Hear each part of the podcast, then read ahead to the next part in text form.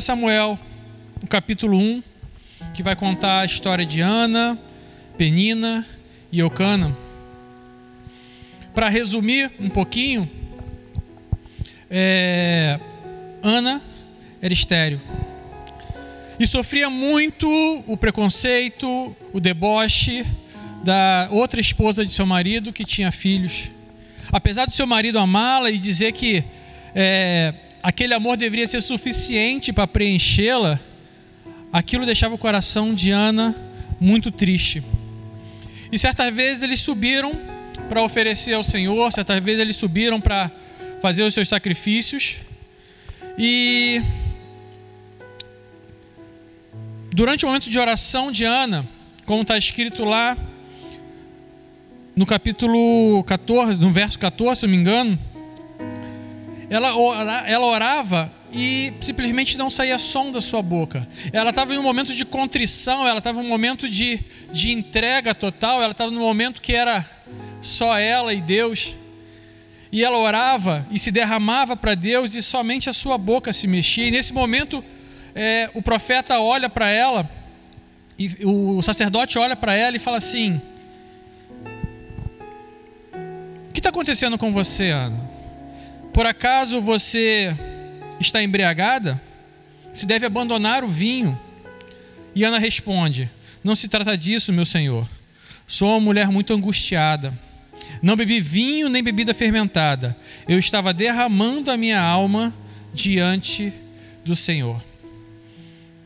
E essa pergunta que eu fiz para você, o que, o que tem feito você se expor a Deus, ela ganha totalmente um, um, um, um enfoque, ela ganha totalmente um corpo diferente quando a gente começa a olhar para a vida de Ana. Porque naquele momento ela não tinha mais nada a perder. Tudo aquilo que angustiava seu coração, tudo aquilo que é, fazia com que ela vivesse aquele momento de angústia, aquele momento de dor, aquele momento de desespero, se resumiu à sua oração. E para o sacerdote olhar para Ana e achar que ela estava bêbada, eu creio que não fosse apenas ela simplesmente balbuciar, mas era a atitude de ela, a atitude de Ana se derramando ao Senhor. Uma atitude que fez com que fosse totalmente diferente do cotidiano, fosse totalmente diferente de todos aqueles que estavam lá. Todos aqueles que estavam indo para orar, todos aqueles que estavam indo para pedir algo a Deus, aquilo soou diferente aos olhos do sacerdote, fez com que ele enxergasse aquele momento de uma forma totalmente diferente do que estava acontecendo. Ana se expôs completamente, sem se preocupar com quem estava vendo ou aquilo que estavam pensando a respeito dela. Ela só queria se derramar. Mas Alberto, isso aconteceu lá atrás. Foi a visão de um homem a respeito do que estava vendo. Mas se formos analisar um outro texto, lá em Atos capítulo 2, que também é muito conhecido, o povo que profetizava também foi chamado de bêbado. Diz assim, Atos, Atos capítulos 2, do verso 1 ao 13. Chegando o dia de Pentecostes, estavam todos reunidos num só lugar. De repente veio do céu um som, como de um vento muito forte, e encheu toda a casa na qual estavam assentados. E viram que parecia línguas de fogo que se separaram e pousaram sobre cada um deles. Todos ficaram cheios do Espírito Santo e começaram a falar noutras línguas, conforme o Espírito os capacitava. Havia em Jerusalém judeus, tementes a Deus, vindo de todas as nações do mundo. Ouvindo este som, ajuntou-se a multidão que ficou perplexa, pois cada um ouvia falar em sua própria língua. Atônitos e maravilhados, eles perguntavam: Acaso não são galileus todos esses homens que estão falando? Então, como ouvimos cada um de nós em nossa própria língua materna? Partos, medos e elamitas, habitantes da Mesopotâmia, Judéia e Capadócia, Ponto e da província da Ásia, Frígia e Panfilha, Egito e das partes da Líbia próximas a Cirene, visitantes vindos de Roma. Tanto judeus como convertidos ao judaísmo, os cretenses, árabes, nós ouvimos declarar as maravilhas de Deus em nossa própria língua. Atônitos e perplexos, todos perguntavam uns aos outros: que significa isto? Alguns, todavia, zombavam deles e diziam: eles beberam vinho demais. De novo, homens que se deixaram ser usados por Deus, homens que se entregaram ao derramar do Espírito Santo, começaram a viver algo diferente em sua vida. Se deixaram ser usados por Ele e, para surpresa de todos que não conheciam, de todos que não estavam preparados para ver aquilo, soaram de maneira diferente. As suas atitudes apareceram para aquele povo de uma maneira completamente diferente. E com isso foram motivo de zombaria. Com isso foram motivo de escárnio. Com isso foram motivos de serem zombados por aqueles que não estavam prontos para viver aquilo que aqueles homens que tinham acabado de receber o fogo do Espírito Santo estavam vivendo. Aqueles homens estavam se expondo a Deus da maneira mais profunda que eles podiam se expor naquele momento. E aí, certas perguntas voltam a permear o meu coração. Por que certas exposições na igreja são aceitas e, na rua, e nas ruas não? Por que posso orar por cura na igreja e não posso fazer na rua?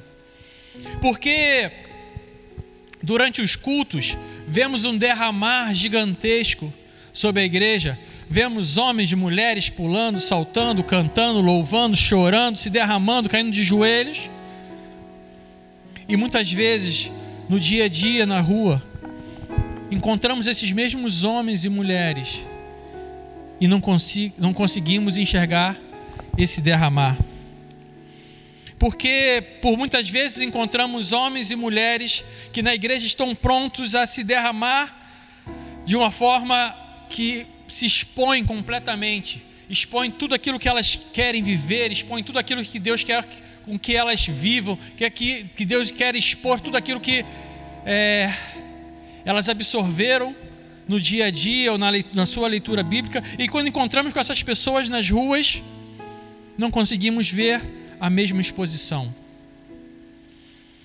Simplesmente, essas pessoas não se expõem por não querer abrir mão daquilo que nunca, nunca deveriam ter sido.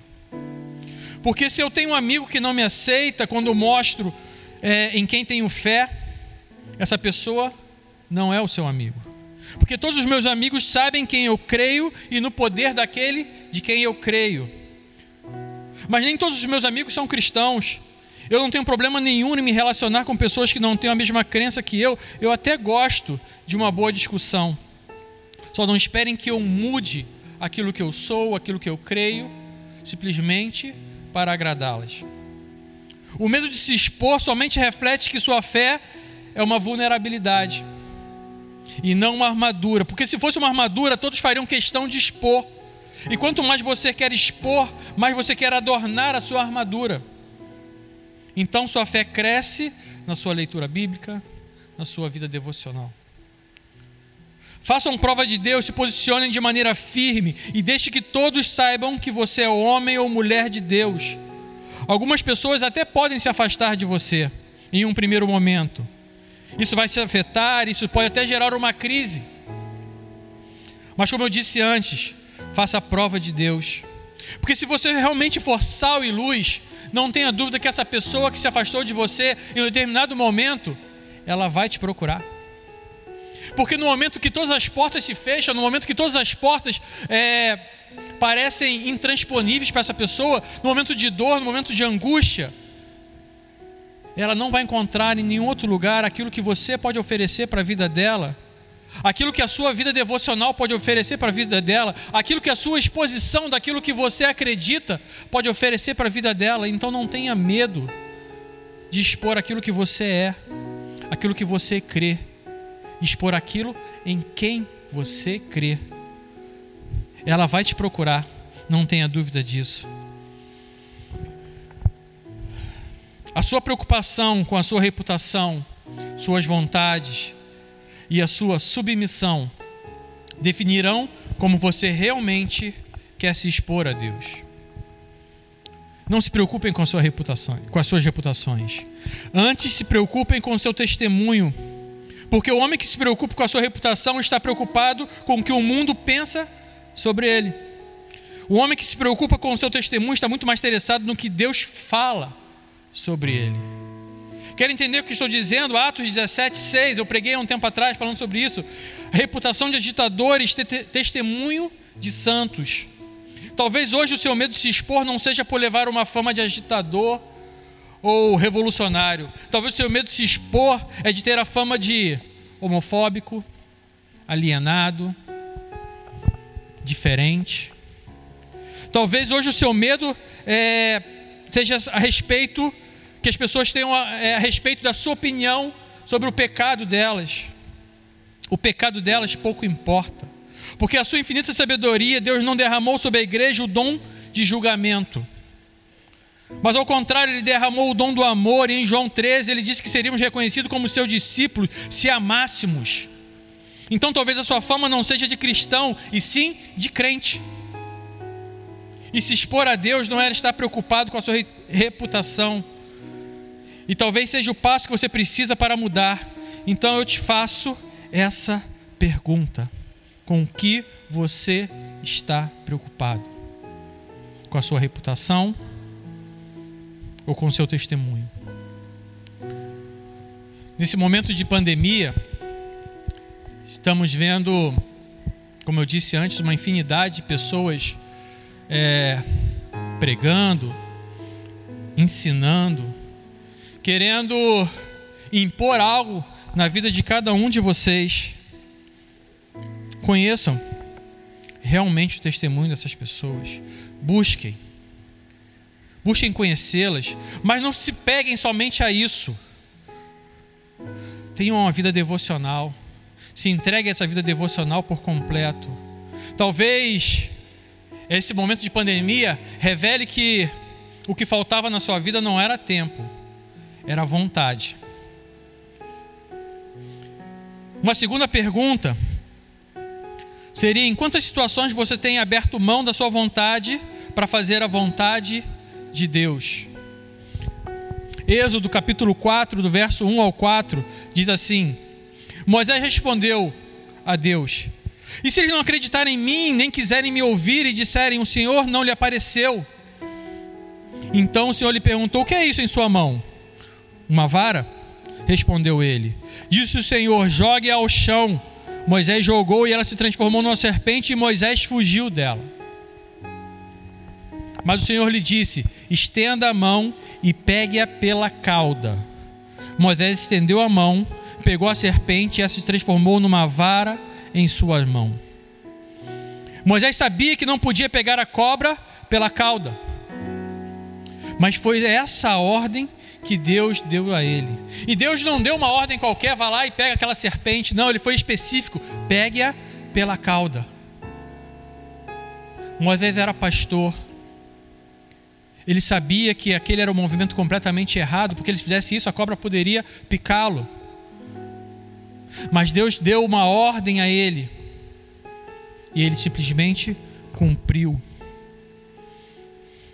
A vontade, com certeza, de Moisés não era de fazer aquilo, porque ele temia pela sua segurança, ele temia é, pela sua saúde, mas ele recebeu uma ordem direta de Deus, para que ele fosse contra a sua vontade e fizesse a dele, para que todos que vissem aquele testemunho fossem tão impactados como Moisés fez quando resolveu seguir a sua vontade. Certa vez, em uma pregação do pastor Carlos Queiroz, ele disse a seguinte frase que me marcou muito: Deus quer me olhar de cima. Desculpa, Deus quer olhar de cima e falar de você no verbo ser. O que ele é, não o que ele fez filho bom, em quem me comprazo. O que você é garante o seu legado, ser humilde, manso, ser bom, ser justo, misericordioso. Isso garante o seu legado. Isso garante os seus frutos. Fazer a vontade de Deus é pregar e viver um evangelho de transformação.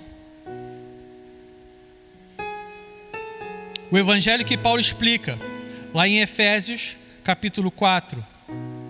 Versos 1 e 2 diz assim: Como prisioneiro no Senhor, rogo-lhes que vivam de maneira digna da vocação que receberam, sejam completamente humildes e dóceis, sejam pacientes, suportando uns aos outros com amor. Mais à frente, no verso, no verso 22 ao 32, diz assim: Quanto à antiga maneira de viver, viver vocês foram ensinados a despir-se do velho homem que se corrompe por desejos enganosos, serem renovados no modo de pensar e revertir-se do, do, do, novo homem, criado para ser semelhante a Deus em justiça e em santidade, provenientes da verdade. Portanto, cada um de vocês deve abandonar a mentira e falar a verdade ao seu próximo, pois todos somos membros de um mesmo corpo. Quando vocês ficarem irados, não pequem apaziguem a sua ira antes que o sol se ponha, e não deem lugar ao diabo. O que furtava, não furte mais. Antes trabalhe fazendo algo útil com as mãos, para que nenhuma palavra torpe saia da boca de você. Desculpa. O que furtava, não furte mais. Antes trabalhe fazendo algo útil com as mãos, para que tenha o que repartir com quem estiver em necessidade. Nenhuma palavra torpe saia da boca de vocês, mas apenas o que for útil, para edificar os outros conforme a necessidade, para que conceda graça aos que ouvem. Não, não entristeçam o Espírito Santo de Deus, com o qual vocês foram selados para o dia da redenção. Livrem-se de toda amargura, indignação e ira, gritaria e calúnia, bem como de toda maldade. Sejam bondosos, compassivos, uns para com os outros, perdoando mutuamente, assim como Deus, Deus perdoou vocês em Cristo. Entendam tudo que eu disse aqui, repetindo o que o, apóstolo Paulo escreveu aos Efésios, nada disso, com certeza, é a minha vontade. Quem disse que eu não posso me irar, no momento de ira, no momento de raiva, eu não posso tomar atitudes que, é, como o pastor Marlon já pregou aqui, tomar atitudes sem pensar. Quem disse que eu não posso fazer isso? A palavra de Deus diz isso. Quem disse que eu tenho que me comportar é, da maneira que certinha? Quem disse que eu tenho que realmente me dedicar ao trabalho? Quem disse que eu não posso ser um malandro e viver um pouquinho de mordomia? A palavra de Deus me diz isso. Isso não é a minha vontade, é a vontade dele. E quando eu faço a vontade dele, eu começo a viver o sobrenatural dele. Eu começo a viver expectativas diferentes para a minha vida. E eu tenho certeza que se você começar a viver esse sobrenatural na sua vida, você vai começar a viver uma expectativa completamente diferente daquilo que Deus pode te fazer, daquilo que Deus pode fazer na sua casa, o que Deus pode fazer no seu ministério. Por fim, uma terceira e última pergunta: Aonde está a sua submissão. Vocês acham que a submissão de um homem deve estar atrelada ao cargo de alguém? A sua submissão será testada não por seu, pelo medo do seu líder, mas ao pastoreio de amor ao qual ele te submete. O bom pastor dá a vida por suas ovelhas, João 10, 11. Durante o processo de prisão de um político, há um tempo atrás, observei alguns líderes religiosos pregando a desobediência civil, alegando que a prisão de um homem justo ia trazer outras consequências. Alguns dizendo que pegariam até em armas para defender o seu líder político. Mas eu nunca vi esse homem pegando uma enxada para abrir um poço no sertão. O problema é que ainda existem muitos líderes agindo como, é, como líderes que quisessem contaminar a igreja de Colossos dizendo não toque, não coma, não beba, não ouça, enchendo o púlpito de uma santidade linda, mas que não salva o homem. A submissão sem amor é tirania. E o maior exemplo de submissão é e sempre será o nosso Senhor Jesus Cristo. João 6, 37 e 38 diz assim: Todo aquele que o Pai me der, todo o que o Pai me der virá a mim. E quem vier a mim eu jamais te rejeitarei, pois desci do céu não para fazer a minha vontade, mas para fazer a vontade daquele que me enviou. Junte a esses versos de submissão aquilo que Paulo escreveu aos Filipenses a respeito do Senhor Jesus. Lá em Filipenses 2, capítulo 5 ao 3, do, capítulo Filipenses 2, do verso 5 ao 13, seja a atitude de vocês a mesma de Cristo Jesus, que embora sendo Deus, não considerou que o ser igual a Deus a Deus era algo que devia pegar-se, mas esvaziou-se a si mesmo, vindo a ser servo, tornando-se semelhante aos homens, e sendo encontrado em forma humana, humilhou-se a si mesmo e foi obediente até a morte e morte de cruz. Por isso Deus o exaltou à mais alta posição e lhe deu o nome que está acima de todo nome para que o nome de Jesus se dobre todo o joelho no céu e na terra e debaixo da terra, e toda língua confesse que Jesus Cristo é o Senhor, para a glória de Deus Pai. Assim os meus amados, como sempre obedeceram, não apenas em minha presença, porém muito mais agora na minha ausência, põem em ação a salvação de vocês com temor e tremor. Pois é Deus quem efetua em vocês tanto querer quanto realizar de acordo com a sua boa vontade. Eu te pergunto: aonde está a sua submissão? Qual é o seu exemplo de submissão? É claro que eu, pastor Marlon, pastor Edilene, os líderes da Dunamis, da sua igreja, temos que ser exemplos sim. Temos que zelar pelo nosso testemunho, temos que zelar por aquilo que somos, por aquilo que pregamos. Mas o nosso maior exemplo de submissão é Cristo Jesus. E ele tem que ser o seu exemplo de submissão também. Uma submissão com amor, uma entrega total ao pastoreio de Cristo. Que você não duvide em nenhum momento, no momento que ele fala pule, você não pergunte nem para onde, só pergunte qual altura. Simplesmente faça, se submeta, se entregue a esse senhorio. Eu garanto para você, não existe posição melhor para estar. Nós já pregamos que a todo momento, ele nunca disse que teríamos uma vida fácil, que os crentes não morreriam por causa de pragas, que os crentes não morreriam por problemas de saúde, pela violência.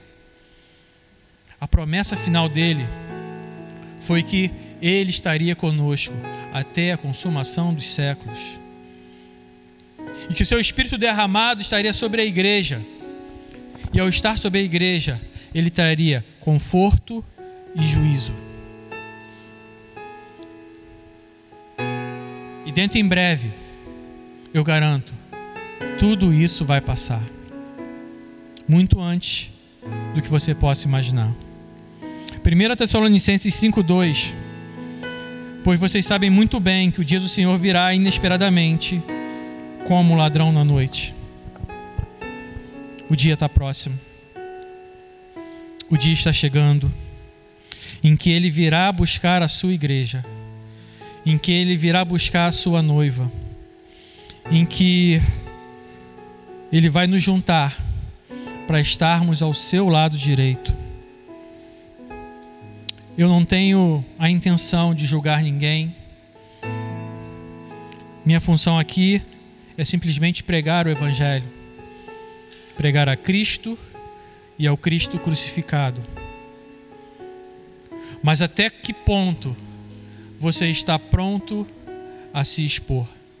Até que ponto a sua vontade, a sua submissão, a sua reputação estão completamente abertas a expor a mensagem de Cristo? E talvez essa mensagem tenha te confrontado em alguma coisa e talvez você tenha abandonado essa mensagem simplesmente porque o mundo gritou mais alto, porque pessoas que você tinha muito apego começaram a se afastar de você, ou você não tem aceito essa mensagem antes porque estava com medo que aqueles mais próximos comecem a te renegar. Você simplesmente estava com medo de se entregar a um amor que mudaria a sua vida por completo, porque simplesmente o mundo iria te julgar. Mas hoje eu te convoco a uma atitude completamente diferente. Hoje eu convoco a, a uma exposição completa do seu coração. Hoje eu te convoco para que você abra o seu coração de modo que não fique nada mais oculto. Que assim como Ana simplesmente fechou os seus olhos e adorou o Senhor, abriu a sua boca e clamou a Ele.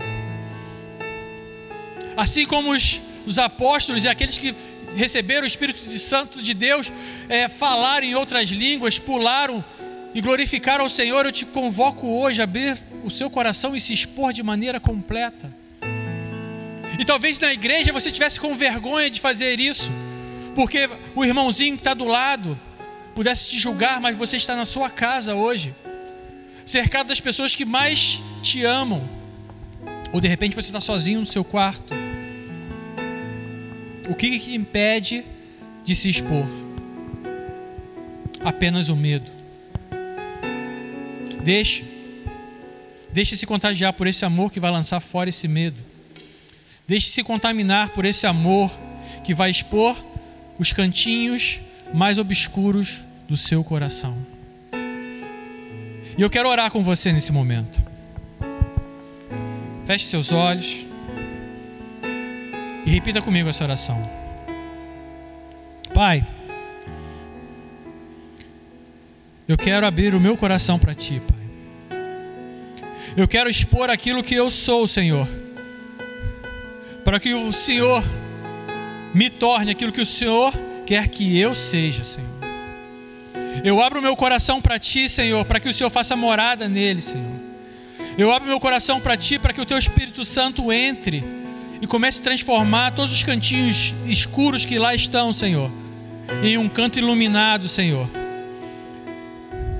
Onde não só eu posso viver essa essa luz, mas todos aqueles que estão em volta de mim também possam viver, Senhor. Senhor Jesus, faz morada no meu coração, Senhor. Eu renego todos os cantos escuros do meu coração, Senhor. Eu renego tudo aquilo, Senhor, que estava escondido no meu coração, Senhor. Tudo aquilo que Satanás queria que eu não expusesse, Senhor, para o Senhor. Eu renego agora em nome de Jesus, Senhor, e abro de maneira completa, Pai, para que o Senhor faça morada nele, Senhor. E que brote dos meus lábios um louvor sincero, um louvor que vem do alto, um louvor que venha te glorificar e te enaltecer, Pai. Muito obrigado, Senhor, pelo teu sacrifício. Muito obrigado, Senhor, por aquilo que o Senhor derramou na minha vida, Senhor, hoje e para todo sempre. Amém e amém.